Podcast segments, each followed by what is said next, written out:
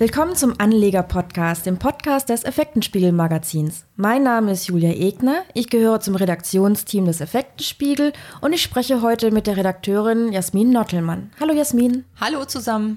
Jasmin, du hast in der Ausgabe 50 2019 den äh, Beitrag Ein gutes Fundament geschrieben. Darin geht es ja um deutsche Immobilienwerte.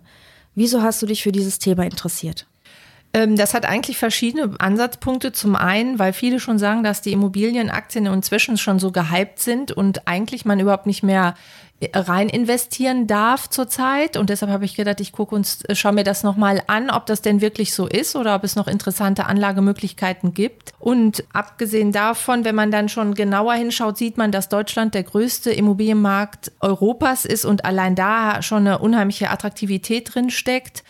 Ja, und deshalb, das waren schon zwei wichtige Aspekte, die es zu überlegen gilt. A, ist es vielleicht zu teuer, schon in Immobilienaktien reinzugehen? Auf der anderen Seite ein großer Markt, wo vielleicht noch viele Möglichkeiten bestehen. Du hast ja gerade gesagt, dass die Preise teilweise schon sehr hoch sind. Da denkt man natürlich jetzt an die Wohnungsnot, die wird ja gerade politisch hoch diskutiert, aber auch an die Immobilienblase.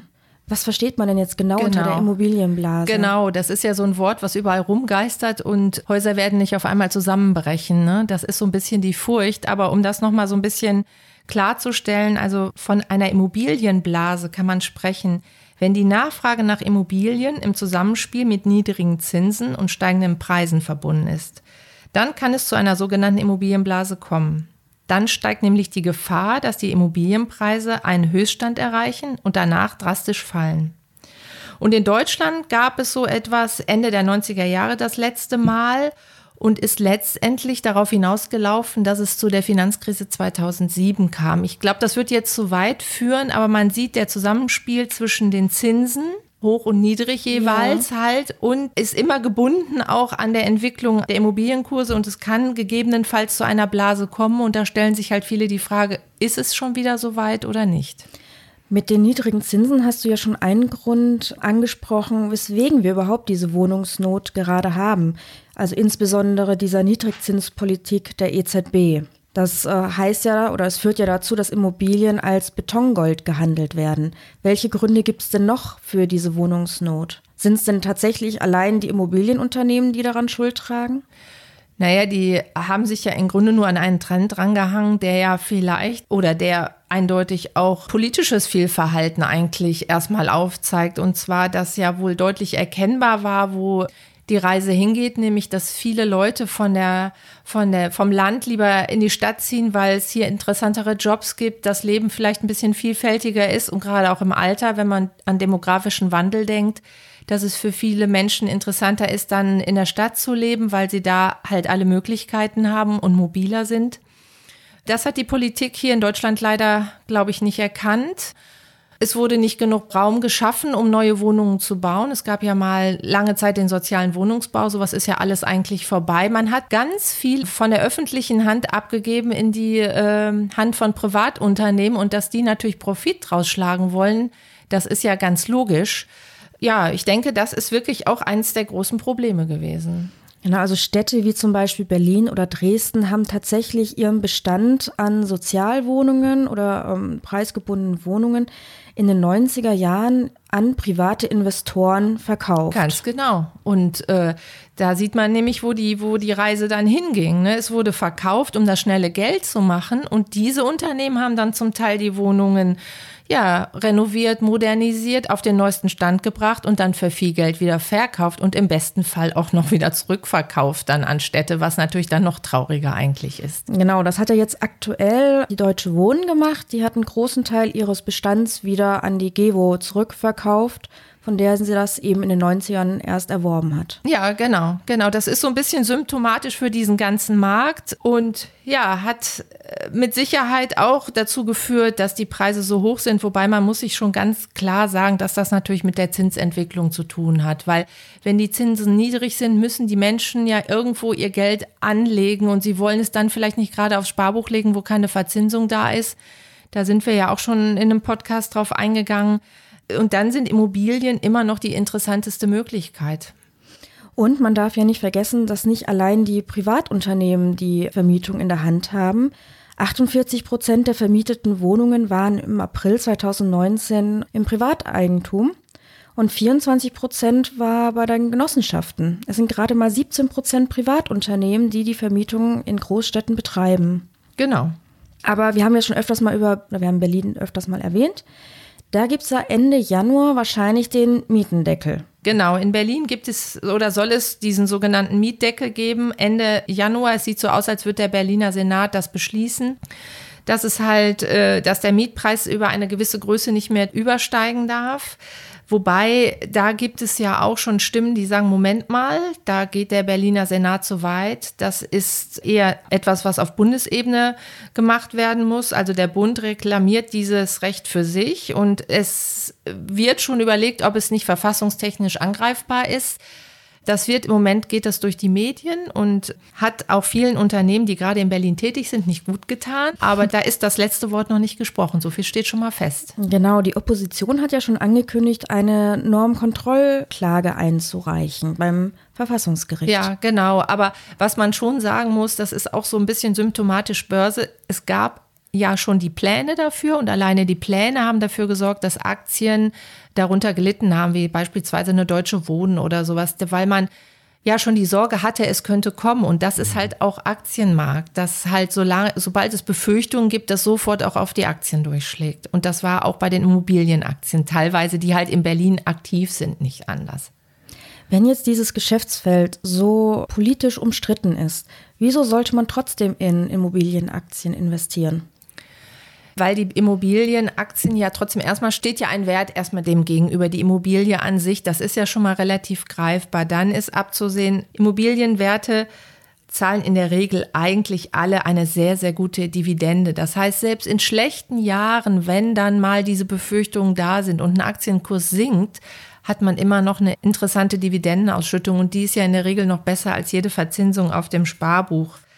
Also es sind beständige Dividendenzahler und Wohnungen in absehbarer Zeit kann man, glaube ich, nicht erkennen in Deutschland, dass der Wohnungsmarkt äh, sich entspannen wird.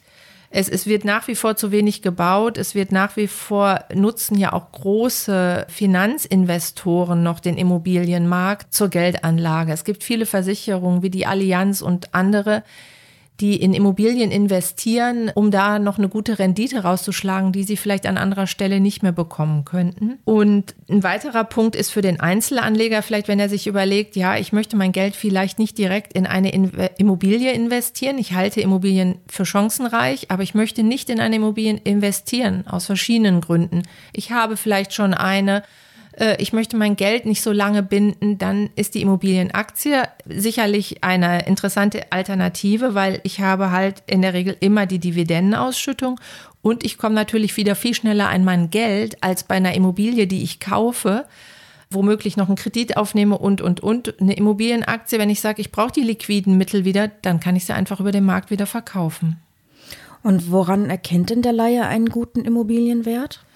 Da gibt es im Grunde verschiedene Ansatzpunkte, die man beachten sollte. Zum einen geht es da um die Verschuldung, weil das ist natürlich schön, wenn ein großer Immobilienkonzern viele Wohneinheiten, man spricht auch oft von Portfolios, aufkauft. Aber man muss sich auch überlegen, wenn der dazu hohe Kredite für aufnimmt und zu überschuldet ist, ist das natürlich nicht so gut. Ich würde nicht in ein Unternehmen investieren, was da einen sehr hohen Wert hat. Als Kennziffer in dem Bereich spricht man von LTV, Loan to Value. Und das beschreibt das Verhältnis des Kreditbetrags zum Verkehrswert einer Immobilie und wird zur Bonitätsprüfung genutzt. Vereinfacht gesagt ist das der Begriff für das Verhältnis des Kreditbetrags zum Verkehrs- oder Marktwert einer Immobilie. Und ähm, so als Marke würde ich da sagen, dieser Wert sollte in der Regel, den führen die meisten in ihren Bilanzen und so weiter auf und der sollte nicht über 45 liegen. Dann hatte ich ja schon von der Dividendenrendite gesprochen, also sprich das genau. Verhältnis, genau. ähm, ja, wenn man eine Dividende ausschüttet und was man daraus für eine Rendite erhält. Und Dividendenrendite muss man sich immer überlegen, dass das ja immer ein Einspiel der Dividendenausschüttung zum aktuellen Kurs ist. Aber ähm, eine Dividendenrendite kann natürlich auch immer sehr attraktiv sein, wenn der Aktienkurs niedrig ist. Also man sollte schon gucken, dass die Dividende kontinuierlich ausgezahlt wird. Das ist manchmal wichtiger als die Rendite an sich. Dann habe ich doch lieber was davon, dass ich jedes Jahr mal eine schöne Ausschüttung kriege, als jetzt da eine unheimliche Rendite rauszuziehen. Wenn du jetzt schon sagst Dividende und Immobilienwert, dann denkt man natürlich an eine Reit. Ja. Möchtest du da kurz einmal drauf eingehen?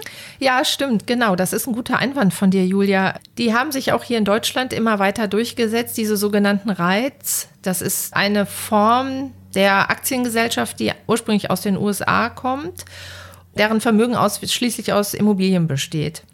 Und die Erträge der Reiz stammen sowohl aus dem Verkauf als auch aus der Vermietung bzw. der Verpachtung von Immobilien und Grundstücken.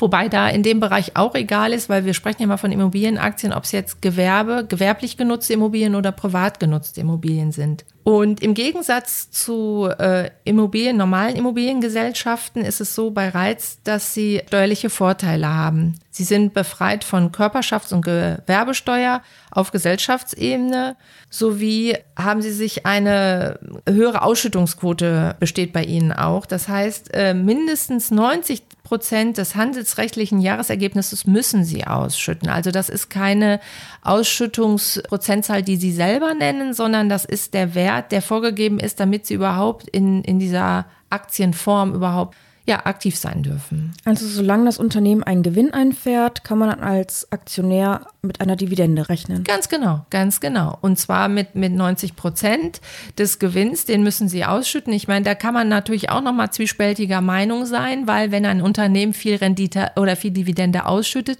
bleibt unterm Strich weniger Geld für äh, Investitionen in neue Sachen da. Aber in der Regel sind die deutschen Reit, die wir hier am, am Aktienmarkt führen, doch interessant. Da ist ja eine Hamburger Reit oder Alstria Office Reit. Das sind alles interessante Unternehmen, die, denke ich, auch das ganz gut hinkriegen, das Zwischenspiel zwischen Ausschüttung und Investition. Insbesondere bereits ist ja die Kennzahl FFO, also der Funds from Operation, eine wichtige Kennzahl. Also das äh, gibt die äh, Rentabilität des Unternehmens oder spiegelt das nochmal genau wider. Ja, wobei ich muss sagen, der FFO sowie der NAV, zwei wichtige Kennzahlen noch, die Also das Net Asset Value? Genau, da wäre ich jetzt auch nochmal näher drauf eingegangen, um hier nicht mit wilden Wörtern um, um mich herumzuschlagen. Ja, genau. Das sind noch zwei ganz wichtige Kennziffern, die man für einen Immobilienwert benötigt. Und der FFO ist im Grunde, wenn man das gleichsetzen will, mit einer anderen Aktiengesellschaft das operative Ergebnis eines Unternehmens. Und das ist mit Sicherheit wichtig. Genauso wie der NAV, der Nettoinventarwert eines Unternehmens. Und das sind dann oder das ist die Summe aller bewerteten Vermögensgegenstände abzüglich sämtlicher Verbindlichkeiten. Wir waren ja jetzt sehr abstrakt, haben so über den Markt allgemein ja, geredet. Absolut. Aber da tut sich aktuell sehr viel. Also ähm, die Vonovia hat jetzt zum Beispiel Hembla in Schweden übernommen. Genau. Vonovia ist ja der größte deutsche Immobilienkonzern und ja, man merkt, Vonovia wird die Welt in Deutschland zu klein. Die schauen schon etwas über den Tellerrand und haben sich jetzt den schwedischen Markt ausgesucht, den schwedischen Immobilienmarkt, den ich, ich persönlich auch sehr interessant finde und haben sich da eingekauft bei Hembla. Ja, und halten inzwischen 95,4 Prozent der Aktien an diesem Unternehmen. Und ich denke auch, dass das ein sehr gutes Investment für Vonovia war.